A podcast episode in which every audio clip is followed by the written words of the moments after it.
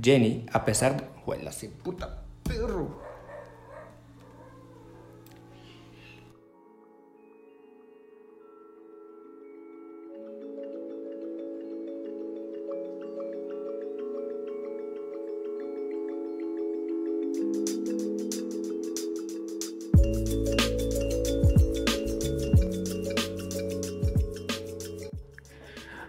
Hola, hola, hola a todas, a todos y a todas. Sean bienvenidos una vez más a este extraño podcast llamado Psicosis.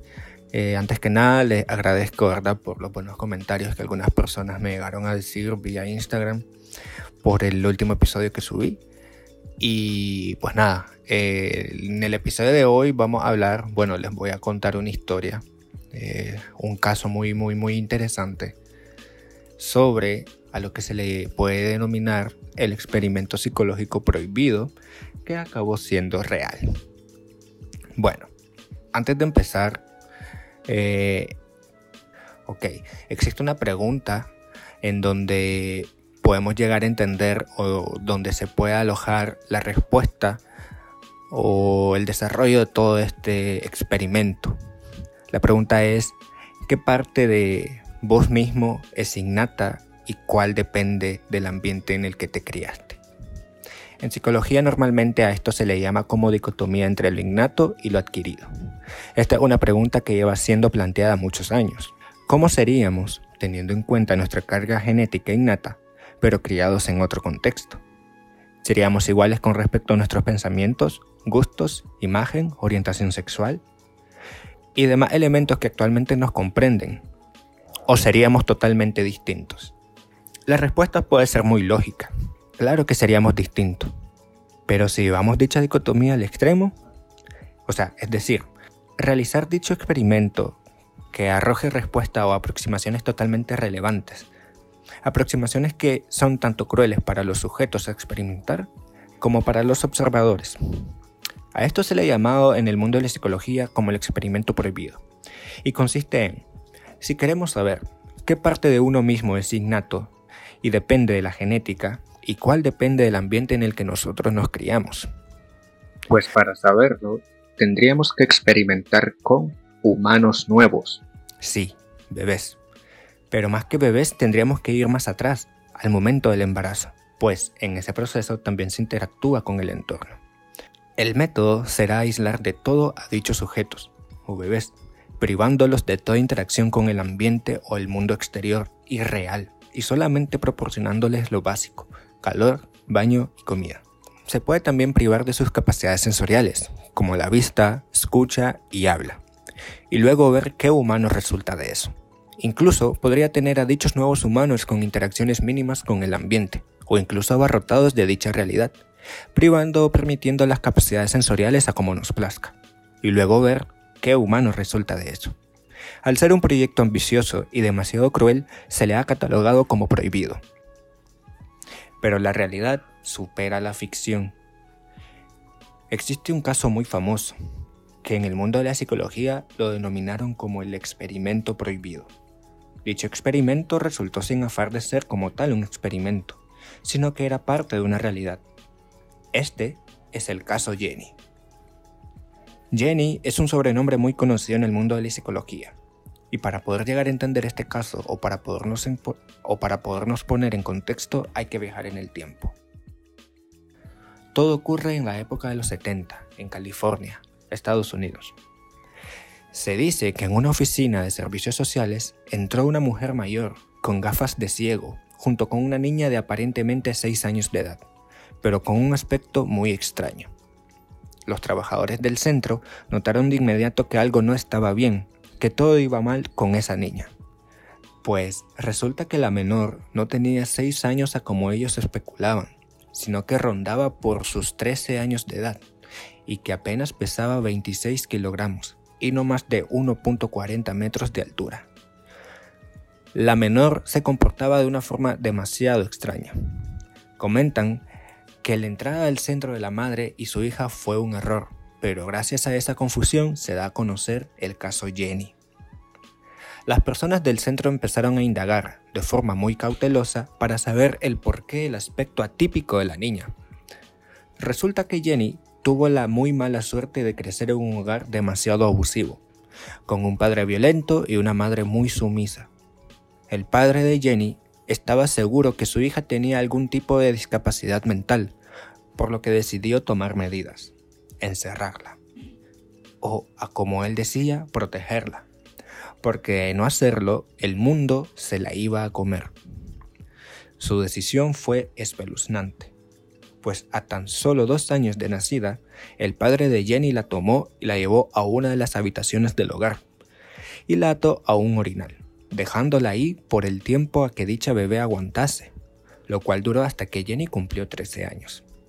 Le brindaron el mínimo de atención, y cuando Jenny no estaba atada al orinal, estaba atada a una cuna, donde no movía más que pies y manos. La alimentación de Jenny generalmente consistía de papillas, cereales y de vez en cuando un huevo. Se distraía con prácticamente nada, pues el pues en pocas ocasiones el padre permitía que Jenny manoseara ciertos artículos de la casa o le dejaba revistas con muchas de las fotografías recortadas. La habitación en cuestión, el calabozo de Jenny, estaba a oscuras, solamente una pequeña ventana permitía el paso de la luz. La casa vivía en completo silencio, pues el padre detestaba el ruido, por ende estaba prácticamente prohibido hablar. Lo poco que Jenny escuchaba eran las pocas palabras que de vez en cuando se decían, o los gritos de su padre cuando éste se enojaba. Aunque hay otras fuentes que dicen que el desquiciado hombre le llegó a ladrar a su prisionera criatura. Es entonces que la tortura de Jenny y la de su madre también duró hasta que la niña cumpliera sus 13 años, cuando la mujer, casi ciega, tomase fuerzas para huir. Y no, para Jenny no fue que la sacaron de un pozo hacia el mundo real, sino lo contrario pues el pozo donde ella se encontraba era la única realidad que ella conocía. Por ende, se dice que Jenny es el caso que más se aproxima a lo que se conoce como el experimento prohibido. Al mismo tiempo, Jenny forma parte de la lista de casos conocida como niños ferales, niños que han crecido fuera de un entorno denominado normal, siendo el caso de Jenny el que más tiempo duró, 13 años. Jenny fue privada de afectos sanos, al punto que se notaba la falta de interés por parte de los padres de enseñarle una forma de lenguaje. Una vez conocido el caso Jenny, muchos médicos y psicoanalistas se cuestionaron qué era capaz de hacer y no hacer esta niña, hasta dónde llegaban sus límites. La respuesta más completa la obtuvo la doctora Susan Cortis, quien prácticamente trabajó de la mano con Jenny en los años posteriores a su rescate. Ella comprobó que la niña no había pasado por los hitos normales por los que todos los humanos pasan en sus primeras etapas de desarrollo. Jenny, a pesar de tener 13 años, no caminaba de forma erecta, pues sus brazos colgaban flexionados y sus piernas no las estiraba. Tenía incontinencia, no sabía masticar, babeaba mucho y no podía mantener fija su mirada en objetos específicos. Sin duda, su aspecto pregonaba una especie de involución humana pero no es más que las consecuencias tras la crianza que recibió, privada de todo. Al paso del tiempo, Jenny llamó el interés de sus responsables, pues al pesar del calvario que vivió, ella empezó a tornarse más vivaz y curiosa. En lo sociable, algo interesante es que buscaba contacto humano constantemente, pero al punto de violar el espacio personal y por su propia conducta no parecía que pudiese distinguir entre los conocidos y desconocidos, a menudo ni siquiera entre personas y cosas. Si algo le llamaba la atención, lo trataba de coger sin más. Las reglas sociales no existían para ella.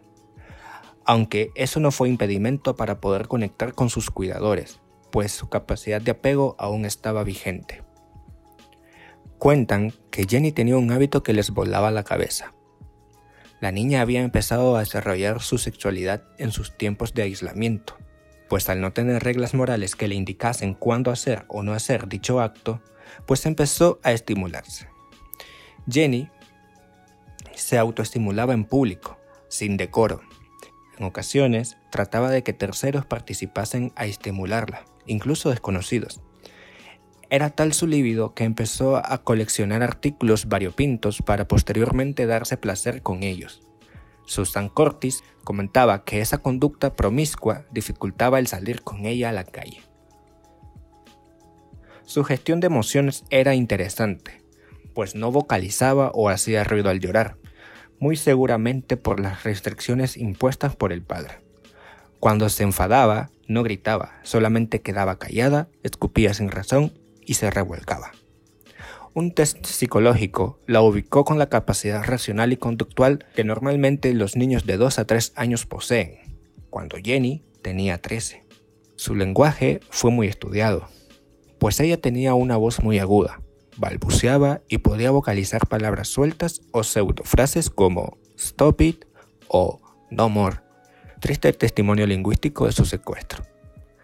La niña reconocía cuando le hablaban, Sabía reconocer el lenguaje humano, pero no su contenido.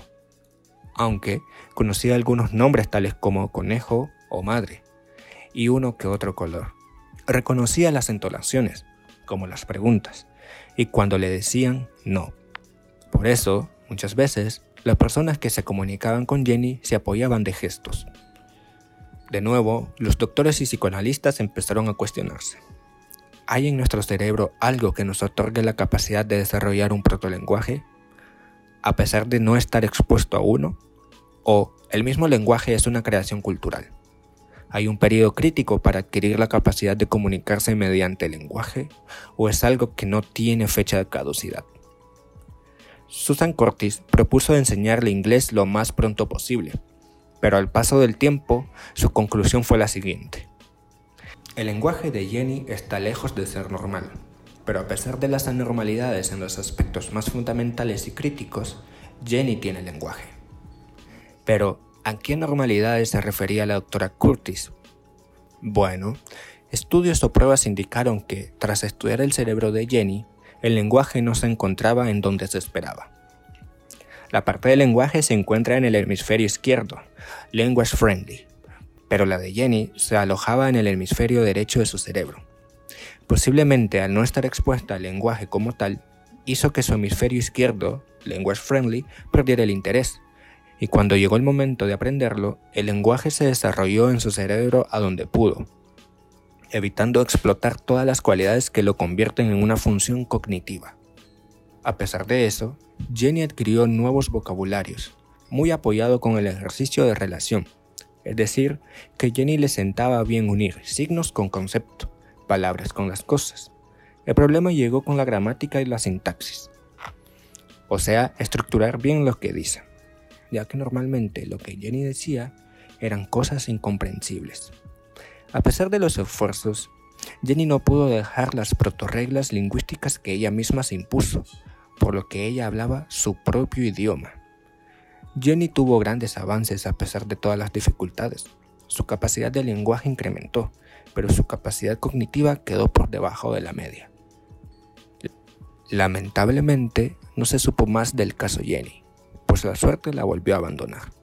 Su madre recuperó la custodia e impidió que la doctora Susan Curtis continuase trabajando con Jenny, y por ende todo el seguimiento que se tenía del caso. Nadie la volvió a ver, aunque unas fuentes indicaron que sigue viva y está siendo cuidada en alguna residencia del país. En sí, el caso Jenny no es el ejemplo perfecto a lo que se le denomina experimento prohibido, pues hubieron factores que resultaron ser extremistas, como la malnutrición y el abuso, por lo que los expertos no dieron muchas conclusiones, pero aún así es un gran ejemplo para dicha hipótesis. La etapa de la infancia es muy importante para nuestro desarrollo como humanos funcionales. Este caso nos deja dudas tales. ¿Cómo sería nuestra sociedad sin la capacidad de poder comunicarnos mediante el lenguaje?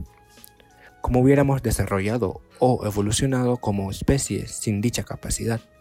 ¿Qué características propias de la actualidad serán denominadas primitivas dentro de un milenio?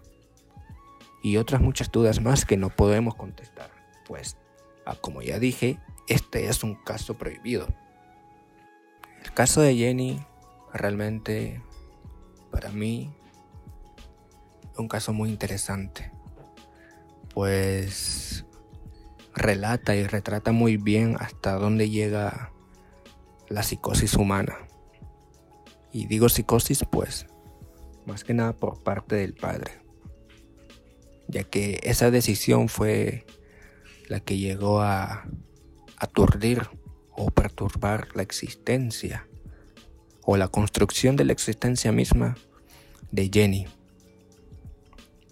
Hay videos donde se ven los cuidadores de Jenny junto con Susan Curtis interactuando. Y es un poco escalofriante ver a, a una niña de 13 años que realmente parece una niña de 6, 8 años. Malnutrida, encorvada, como dicen las conclusiones del caso. Pregonaba una involución humana. No se sabe más de Jenny realmente. investigué un poco más y no encontré más nada. Es como un caso muerto ya. Pero sin duda es muy interesante. Y realmente sí me deja con muchas dudas. Así que, bueno, esto ha sido todo por el episodio. Realmente espero que les haya gustado lo que hablé. Si gustan que siga exponiendo casos de este índole o casos, por así decirlo, interesantes, pues háganlo saber por mensajes o por comentarios. Y pues nada, eh, gracias por haber escuchado y nos escuchamos en otro episodio. Ahí nos vemos cuando nos topemos.